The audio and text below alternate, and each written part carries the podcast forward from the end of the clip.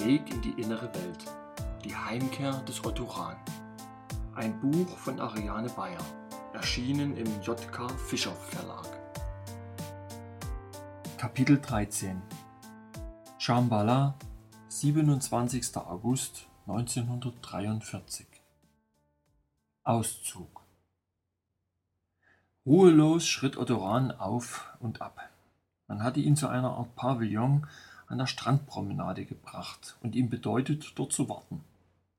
Das kleine Gebäude war wie der gesamte Stadtteil aus schwarzem Stein errichtet. Offenbar wurde es normalerweise zu Zwecken der Kommunikation oder ähnlichem benutzt, denn es gab überall diese glänzenden viereckigen Flächen, von denen er inzwischen wusste, dass es sich um Bildschirme handelte. Aber alle waren dunkel und tot, und der Raum diente derzeit anscheinend keiner Verwendung. Durch deckenhohe, leicht angedunkelte Glasscheiben hatte er einen Blick auf den Ozean. Dieser wirkte wieder sehr ruhig, beinahe träge. Das Licht der Sonne war bereits etwas matter geworden. Bald würde die Dämmerung einsetzen.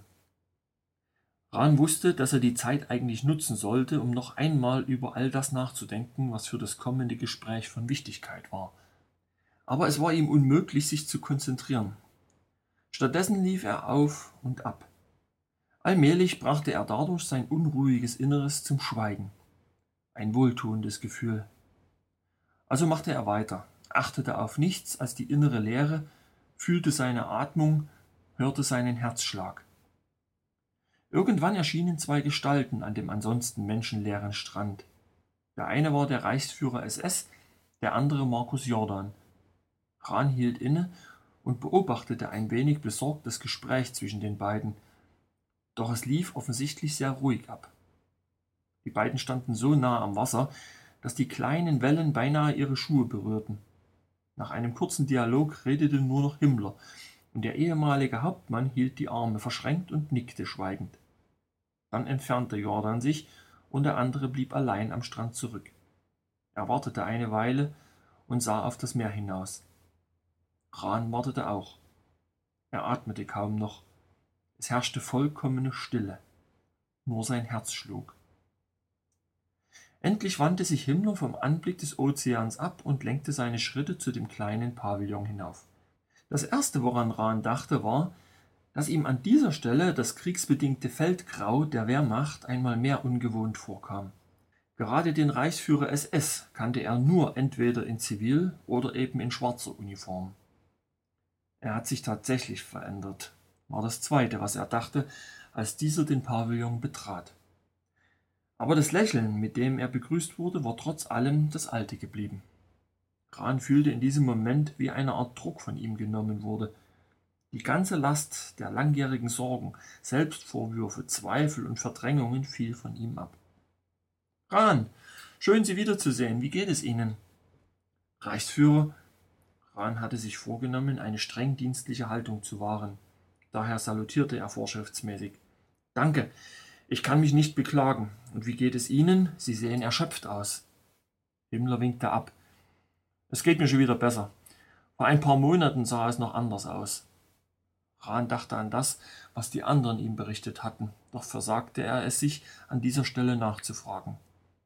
Wie es scheint, muss ich Ihnen gratulieren zu Ihrer Ernennung zum Reichsinnenminister meinte er stattdessen. Ich danke Ihnen. Himmler betrachtete ihn etwas eingehender. Sie dagegen sehen tatsächlich einigermaßen erholt aus. Rahn wusste, dass es seine karibische Bräunung war, auf die der andere anspielte.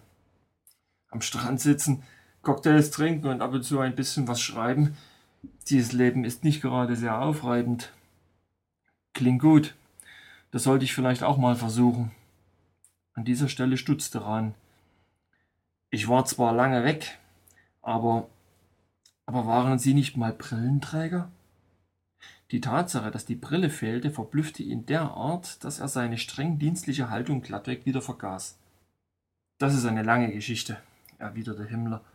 Und als Rahn immer noch verdutzt schaute, fügte er seufzend hinzu, es begann damit, dass die Innerirdischen mir ein Beispiel ihrer Heilkunst demonstrieren wollten und endete mit meiner Frage an Sie, wie ich das bitte daheim erklären soll. An der Oberfläche setze ich wieder eine Brille auf. Oh, ich verstehe. entgegnete Rahn, obwohl er nicht wirklich verstand. Ich habe, ehrlich gesagt, kaum damit gerechnet, Sie hier anzutreffen. Irgendwie bin ich immer davon ausgegangen, Sie hätten es geschafft, sich irgendwo ein neues Leben aufzubauen. Haben Sie keine Frau? Keine Kinder? Rahn lächelte traurig. Nein, Reichsführer. Keine Frau, keine Kinder. Irgendwelche anderen emotionalen Verpflichtungen? hakte der andere nach. Rahn senkte den Blick. Nein, erwiderte er. Gut, lautete die zufriedene Antwort. Dann sind Sie ja frei und ich kann Sie einplanen. Rahn sah wieder auf. Ich habe bereits gehört, dass ich für die Position des hiesigen Verbindungsoffiziers vorgesehen bin. Was, was wird in dieser Eigenschaft von mir erwartet? Gehen wir ein Stück, schlug Himmler vor. Gern. Sie verließen den Pavillon und gingen zum Strand hinunter, wo außer ihnen weit und breit immer noch niemand zu sehen war. Wie schlimm ist es? wagte Rahn zu fragen. Sie machen sich keine Vorstellungen. Mit der Landung der Amerikaner und Briten auf Sizilien hat sich für uns eine zweite Front eröffnet. Damit sind wir jetzt genau in der Situation, in die wir nie geraten wollten. Allen ist klar, dass wir so nicht lange durchhalten können. Um die Lage in Italien in den Griff zu bekommen, haben wir Verbände von der Ostfront abziehen müssen, die dort dringend gebraucht werden. Zu diesem Zweck wurde eine wichtige Offensive abgebrochen, wahrscheinlich die letzte, welche wir uns leisten konnten und in die große Hoffnungen gesetzt wurden. Davon habe ich gehört, warf Rahn ein. Himmler blieb stehen und sah ihm offen ins Gesicht. Es ist vorbei, Rahn. Im Grunde ist es schon gelaufen. Der Führer hat bereits Weihnachten 1941 gesagt, dass er von einem Erfolg des Feldzuges gegen Russland nur in dem Fall ausgegangen ist, dass auch hier die Blitzkriegsstrategie greift und alles sehr schnell vonstatten geht. Doch dann mussten unsere Verbände, welche bereits in Moskaus Vororten standen, wieder umkehren, und die Offensive blieb im russischen Winter stecken. Alles, was wir seither militärisch betreiben, ist im Grunde genommen Schadensbegrenzung.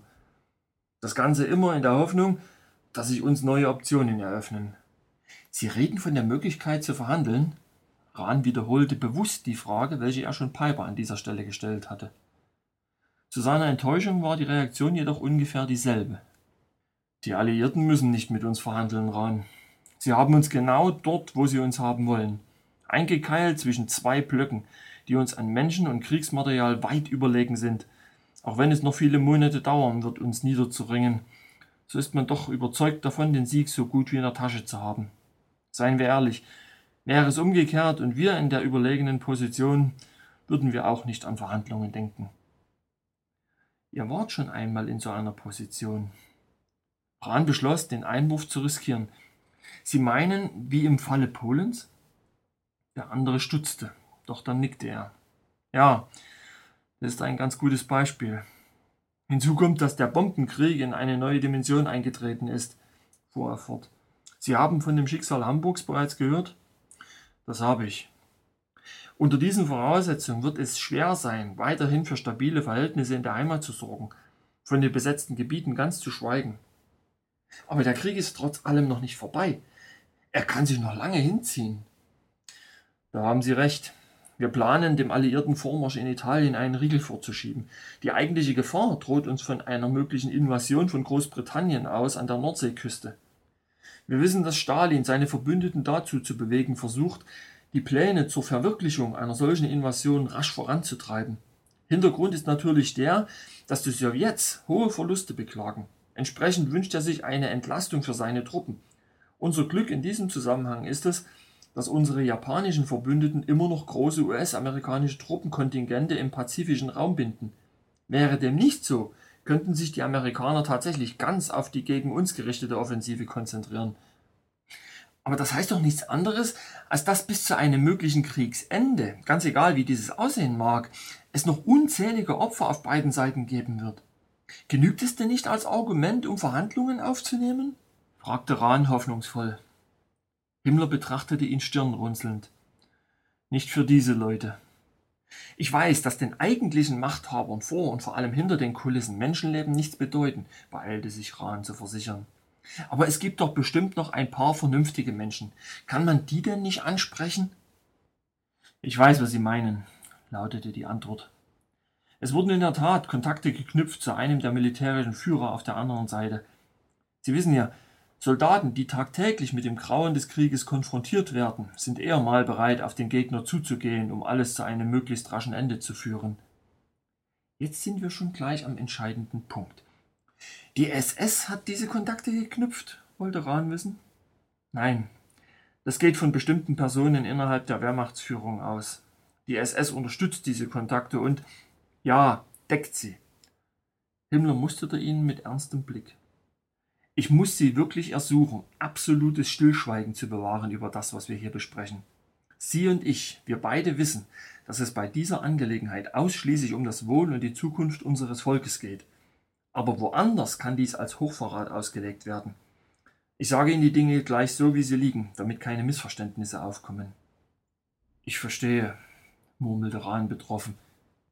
Das heißt, Sie wissen von dieser Angelegenheit nichts und Sie werden auch nie mit jemandem darüber sprechen. Das ist wirklich unglaublich wichtig. Sie ahnen nicht, wie viele gute Leute wir schon dadurch verloren haben, dass irgendwo etwas durchgesickert ist. Ich habe nie über irgendwelche Dinge geredet, die zwischen uns besprochen wurden, entgegnete Rahn ebenso ernst. Das habe ich immer so gehalten und es wird sich auch niemals ändern. Himmler sah ihn nachdenklich an. Da nickte er kurz und wandte seinen Blick aufs Meer hinaus. Dieses lag ganz still da und schimmerte perlmuttfarben im silbergrauen Dunst. Es war wichtig, das klarzustellen. Rahn unterdrückte einen Seufzer. Die SS selbst führt demnach keine Verhandlungen? wagte er nachzufragen. Der andere warf ihm von der Seite einen Blick zu und lächelte. Natürlich tut sie das. Wahrscheinlich denkt er gerade, dass ich ihn doch zu gut kenne. Vor genau einem Jahr haben wir grünes Licht bekommen. Sie wissen, dass sich die Alliierten zu diesem Zeitpunkt noch nicht auf die Forderungen nach der bedingungslosen Kapitulation festgelegt hatten. Es bestand also noch Hoffnung und eine gewisse Chance, sich zumindest mit den Westmächten einig zu werden. Was wurde aus diesen Verhandlungen? Im Prinzip hat man sie im Keim erstickt. Stalin hat nicht umsonst seine Verbündeten dahingehend bedrängt, dass sie die Forderungen nach der bedingungslosen Kapitulation zu einem festen Bestandteil des Bündnisvertrages machen – sein Geheimdienst wird ihm dringend dazu geraten haben. Ansonsten hätten wir die entsprechenden Stellen am Ende doch noch dazu bewegen können, andere Möglichkeiten in Betracht zu ziehen. Aber nach den Beschlüssen von Casablanca dürfte das sehr schwer werden. Dann sind die Verhandlungen also abgebrochen worden? In diese Richtung unternehmen wir nichts mehr. Das ist auch gar nicht möglich.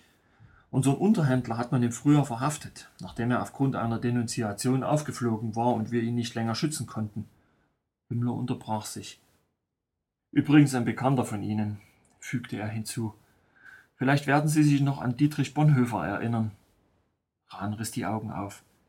Bonhoeffer war Ihr Unterhändler? Er schüttelte perplex den Kopf. Das Letzte, was ich von ihm gehört habe, war, dass er sich der bekennenden Kirche angeschlossen hat und im Übrigen mit dem geheimen Widerstand sympathisierte. Erzählen Sie mir nicht, Sie haben ihn dazu gebracht, für Sie zu arbeiten. Aus der Kirche ist er vor ein paar Jahren ausgetreten, entgegnete Himmler ruhig. Aber es stimmt, dass er für den Widerstand tätig war.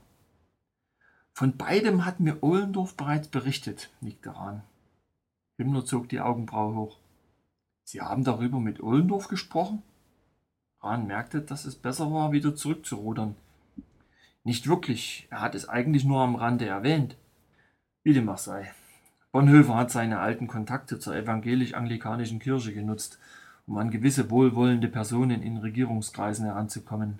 Sie wissen, dass er einige Zeit in England gelebt hat? Ja, davon hat er mir ausführlich berichtet, an dem Abend, als wir uns kennengelernt haben. Er hat diese Kontakte geknüpft als Botschafter einer Widerstandsgruppe. Gleichzeitig war er doch auch in unserem Auftrag unterwegs. Das heißt, Sie haben ihn zu einer Art Doppelagenten gemacht? Rahn war fassungslos.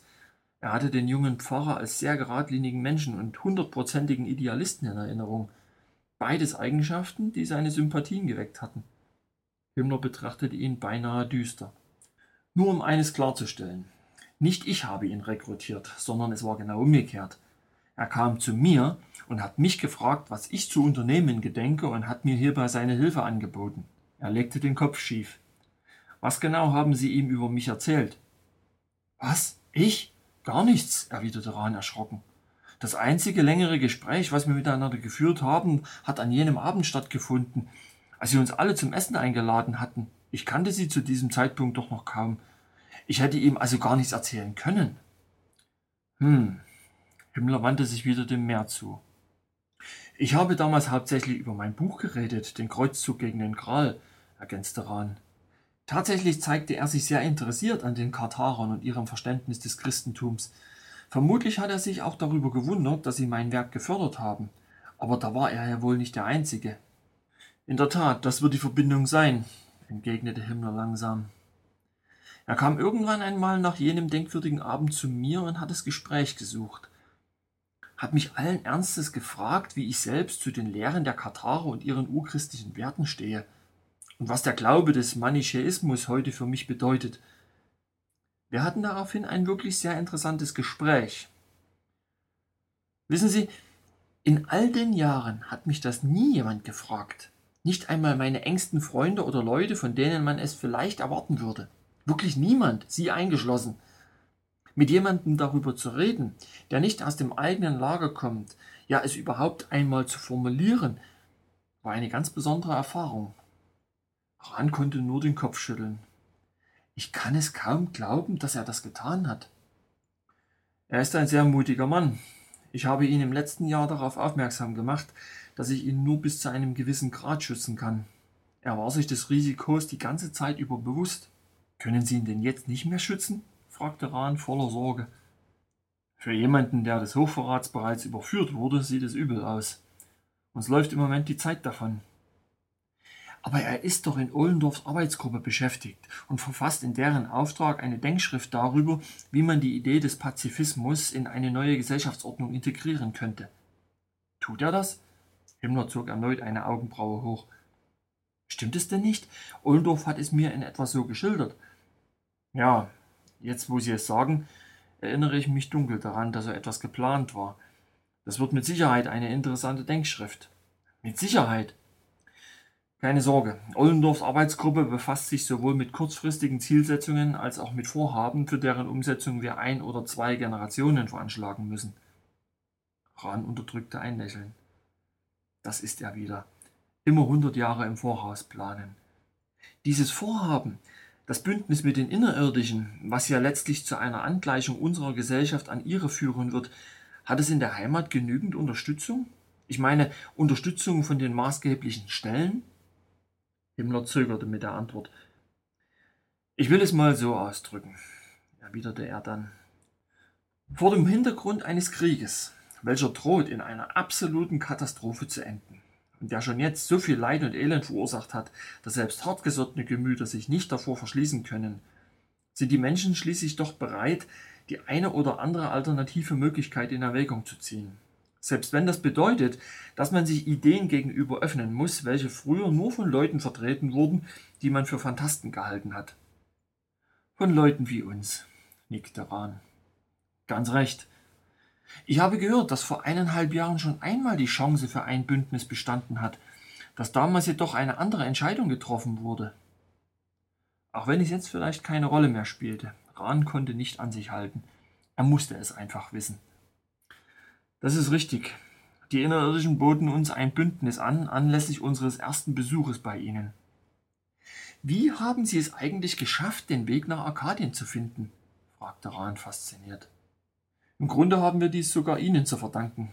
Ihnen und Ihrer Interpretation der beiden Hirtenbilder. Erinnern Sie sich? Als Rahn völlig verständnislos dreinschaute, fuhr Himmler fort. Sie hatten uns doch darauf aufmerksam gemacht, dass bei dem älteren Gemälde Poussins noch der Flussgott im Mittelpunkt steht, bei dem jüngeren Werk dagegen die weissagende Nymphe. Rahn nickte, als er sich die entsprechende Szene vergegenwärtigte.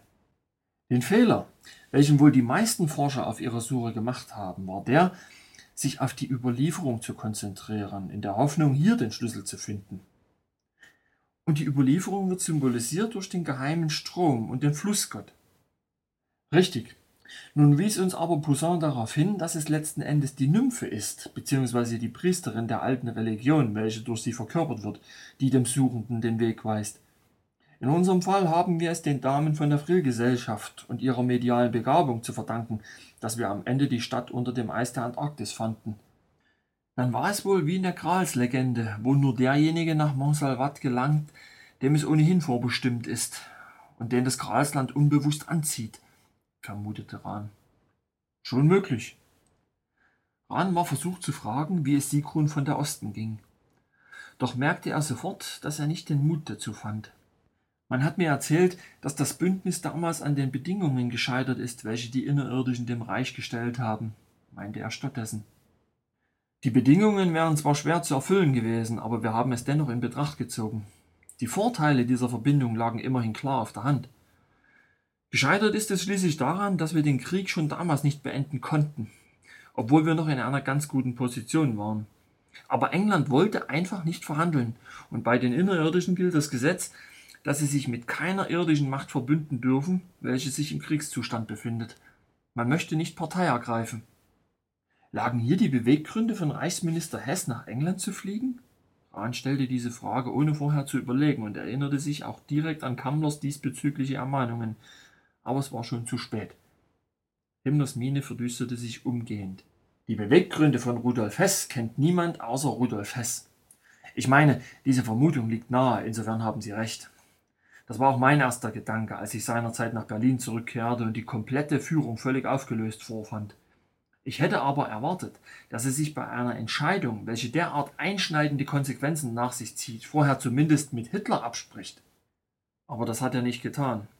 Oh nein, der Führer hat geschäumt vor Wut, das können Sie mir glauben.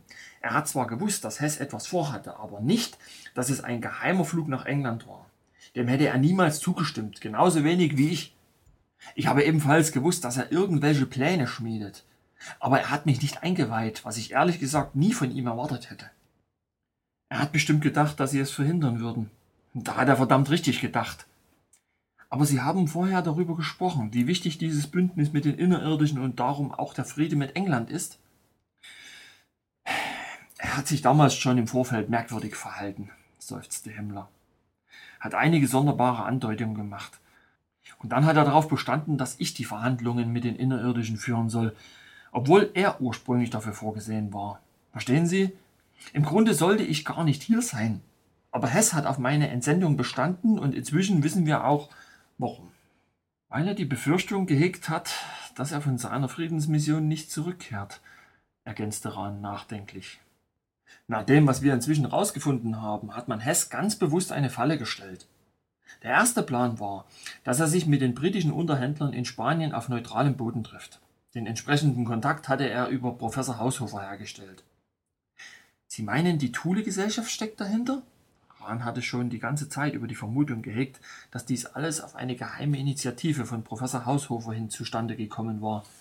Doch Himmler verneinte dies. Der Professor ist über jeden Zweifel erhaben. Er hat Hess immer wie einen Sohn betrachtet und hätte ihn nie einem derartigen Risiko ausgesetzt. Die zwielichtige Gestalt in dem Zusammenhang ist Haushofer Junior, der über seine Beziehungen im Auswärtigen Amt für Hess die Kontakte geknüpft hat. Der Ort des geheimen Treffens wurde dann kurzfristig nach England verlegt. Ich fasse es immer noch nicht, dass Hess die Falle nicht gesehen hat. Albrecht Haushofer also, murmelte Rahn. Er erinnerte sich, dem Mann auf dem einen oder anderen diplomatischen Empfang begegnet zu sein. Damals hatte er den Eindruck gewonnen, der älteste Sohn des Professors sei darum bemüht gewesen, ein bestimmtes humanistisches Ideal zu vertreten. Insgesamt hatte er sich für Rahns Geschmack aber etwas zu bieder dargestellt. Er hatte ihn für einen Spießer gehalten, der versuchte, als etwas Besonderes zu erscheinen.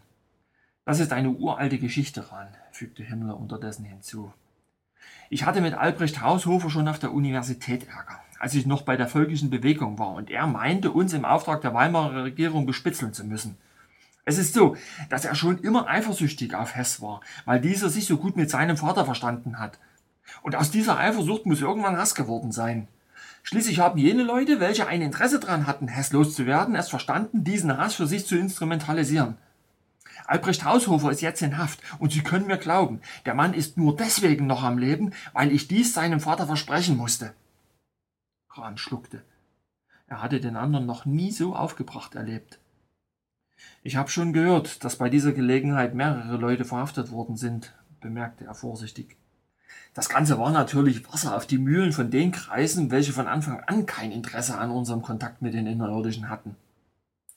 Es wurden vor allem Vereinigungen mit spirituellem und esoterischem Hintergrund aufgelöst. Wir haben dabei ein paar Leute erwischt, um die es wirklich nicht schade war. Aber Sie haben recht. Im Großen und Ganzen ging es darum, unsere Arbeit zu diskreditieren. Wieder einmal, meinte Rahn traurig. Es war ein herber Rückschlag, bestätigte Himmler. Und der Verlust von Hess wiegt wirklich schwer. Andererseits haben wir uns nicht von unseren Absichten abbringen lassen. Der Führer hat sich unter anderem deshalb für den Russlandfeldzug entschieden, da er hoffte, wenn ihm ein schneller Schlag gegen die Sowjetunion gelänge, er dann England gegenüber in einer besseren Verhandlungsposition wäre. Die Chancen standen gut. Beinahe hätte es funktioniert. Aber fiel nicht gleichzeitig die Entscheidung, den Kontakt zu den Innerirdischen wieder einzufrieren, die Friel-Forschung zu beschränken und sich gleichzeitig auf die Entwicklung anderer neuer Waffen zu konzentrieren? Diese Entscheidung erfolgte aufgrund verschiedener Erwägungen. Sehen Sie sich doch hier um. Sie sind bereits lange genug in Arkadien, um zu wissen, wie sehr sich unsere Gesellschaft von dieser hier unterscheidet. Uns trennen Jahrhunderte, und das meine ich nicht nur in technologischer Hinsicht. Der Führer hat aufgrund unserer Berichte entschieden, dass der kulturelle Schock für unser Volk im Moment einfach zu groß wäre. Und obwohl ich wirklich der entschiedenste Befürworter dieses Bündnisses war, musste ich ihm in dieser Hinsicht recht geben. Die sinnvollste Lösung wäre die gewesen, das deutsche Volk über einige Jahre, vielleicht sogar Jahrzehnte hinweg, schonend auf den Kontakt vorzubereiten und im gleichen Zeitraum die entsprechenden gesellschaftlichen Veränderungen vorzunehmen. Wenn es gelungen wäre, einen Friedensschluss herbeizuführen, hätten wir uns dieser großartigen Aufgabe im Anschluss widmen können. Deswegen wurde die Entscheidung getroffen, den Krieg auf konventionelle Weise zu führen und auch so zu beenden. Wir waren uns darüber einig, dass wir uns zuerst darauf konzentrieren und alles Erforderliche leisten müssen. Auch wenn es letzten Endes anders gekommen ist, so war jene Entscheidung in dieser Situation doch vertretbar. Ran nickte stumm. Das Herz wurde ihm schwer. Glauben Sie mir, für mich war das auch ein empfindlicher Rückschritt. Ich meine, so weit gekommen zu sein, einen Punkt erreicht zu haben, an dem wir kaum in unseren kühnsten Träumen zu denken gewagt haben, nur um dann wieder umkehren zu müssen, das war mein persönliches Moskau. Aber die Zeit von damals bis heute ist doch trotz allem nicht ungenutzt verstrichen. Rahn fühlte sich auf einmal recht niedergeschlagen. Himmler betrachtete ihn, dann lächelte er. Natürlich nicht. Wo denken Sie hin? Hitler entwickelt immer einen Plan A, und alle müssen sich darauf konzentrieren, diesen zu verwirklichen. Und es ist strengstens untersagt, nach irgendwelchen Alternativen zu forschen. Aber wehe, wenn dieser Plan fehlschlägt und kein Plan B vorhanden ist. Dann gibt es erst richtigen Ärger. Als ich das letzte Mal darauf reingefallen bin, hatten wir noch die 20er Jahre. Rahns Gesicht hellte sich auf. Sie haben den Kontakt zu den Innerirdischen also weiterverfolgt, um eine Alternative zu entwickeln? Selbstverständlich. Er erwartet so etwas von mir. Ich habe schon gehört, dass es noch zu einem zweiten Treffen in Südamerika gekommen ist. Ja, allerdings war das noch vor Beginn des Russlandfeldzuges. Dieser Besuch sollte dazu dienen, unsere Beziehungen zu den sieben Königreichen zu intensivieren. Sie wissen ja, dass diese die treibende Kraft innerhalb der innerirdischen Gemeinschaft sind, wenn es um Unterstützung für uns geht. Sie dürfen sich nur nicht in den Krieg einmischen. Richtig. Aber sie haben uns bei der Weiterentwicklung der Friedtechnologie geholfen. Das wiederum hat uns ermöglicht, einige geheime Stützpunkte außerhalb unseres Hoheitsgebietes zu errichten. Insgesamt ist die Frill-Forschung jetzt in ein Stadium eingetreten, in welchem ihre Entwicklungen in Produktion gehen können. Darüber hat man Sie vermutlich bereits informiert? Rahn bejahte dies. Nach der Katastrophe von Hamburg und dem Ausscheren Italiens aus dem Drei-Mächte-Pakt hat im Führerhauptquartier eine Krisensitzung stattgefunden. Bei dieser Gelegenheit waren wir in der glücklichen Lage, einen Plan präsentieren zu können, der sowohl eine Wiederaufnahme der diplomatischen Beziehungen zu den Innerirdischen beinhaltet, als auch eine gezielte Nutzung der Friel-Technologie. Unter anderem wohlgemerkt. Es gibt noch weitere Forschungszweige, bei denen sie uns ihre Hilfe angeboten haben. Rahn musste insgeheim lächeln, als er an die Mutmaßungen der Offiziersanwärter dachte. Diese Jungs kennen das System wirklich sehr gut. Aber die Friel-Technologie darf nicht angewendet werden, um den Krieg zu gewinnen. Ist das nicht ein Punkt, auf den die Innerirdischen besonders großen Wert legen? Da haben Sie recht. Allerdings hege ich die, wenngleich geringe Hoffnung, dass man sie dazu bewegen könnte, von diesem Punkt abzurücken. Man hat mir gesagt, dass das Friel gar nicht zu militärischen Zwecken genutzt werden kann. Ja, das erzählen Sie jedem am Anfang. Ich denke, Sie wollen damit den friedlichen Charakter Ihrer Gesellschaftsordnung unterstreichen. Mein Pilot erklärte mir, dass es nicht möglich sei, die Flugscheiben mit Waffen auszustatten. Das ist insofern richtig, als ihr Magnetfeld den Einsatz von konventionellen Waffen verhindert, welche mit Projektilgeschossen arbeiten. Wir forschen jedoch an einer Kanone, welche Lichtstrahlen erzeugt und bündelt, die dann eine überaus zerstörerische Wirkung entfalten. Auch im Rahmen dieser Forschung könnten wir gut Unterstützung gebrauchen. Rahn musterte den anderen verwirrt. Sie meinen, man könnte dazu bereit sein, uns neue Waffentechnologien zu überlassen? Aber das widerspricht allem, was mir bisher gesagt wurde. Wir haben es hier mit einer großen, entmilitarisierten Zone zu tun. Insofern ist es verständlich, dass die Verantwortlichen auf ihre friedliche Gesinnung pochen und danach trachten, jedwede militärische Auseinandersetzung von der Bevölkerung fernzuhalten. Man ist sehr stolz auf die Kultur, die man hier erschaffen hat, und das mit Recht. Das bedeutet jedoch nicht, dass die Innerirdischen über keinerlei Militärmacht verfügen. Himmler beobachtete ihn aufmerksam. Haben Sie wirklich angenommen, es würde genügen, unsere düstere Welt zu verlassen, um in ein universelles Friedensreich einzutreten? Ich persönlich habe dieser Darstellung keine Sekunde lang Glauben geschenkt. Und dem ist auch nicht so. Auch diese Leute führen ihre Kriege. Sie tun es nur nicht hier. Wo dann? fragte Rahn verblüfft. Weiter draußen, erwiderte Himmler ausweichend. Draußen? Sie meinen im Weltall? Rahn begriff allmählich. War es das, was Kammler gemeint hat, als er von Raumschiffen gesprochen hat? Der andere zog erneut die Augenbraue hoch. Er hat Ihnen gegenüber die Raumschiffe erwähnt. Stimmt es, dass er welche bauen soll? Himmler schüttelte den Kopf. Das ist wieder einmal typisch. Wir wissen nicht, wo wir genügend Panzer für die Front hernehmen sollen, und der redet von Raumschiffen. Er seufzte. Es gibt Momente, in denen komme ich mir so normal vor. Irgendwie hat es etwas Beruhigendes.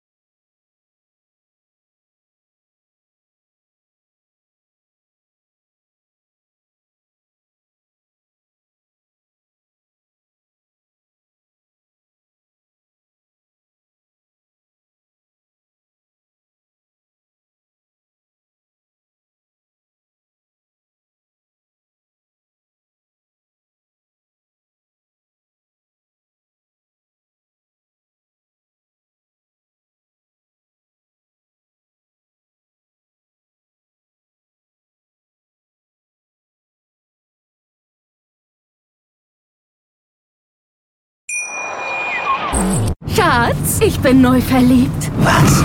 Da drüben. Das ist er. Aber das ist ein Auto. Ja, eben. Mit ihm habe ich alles richtig gemacht. Wunschauto einfach kaufen, verkaufen oder leasen. Bei Autoscout24. Alles richtig gemacht.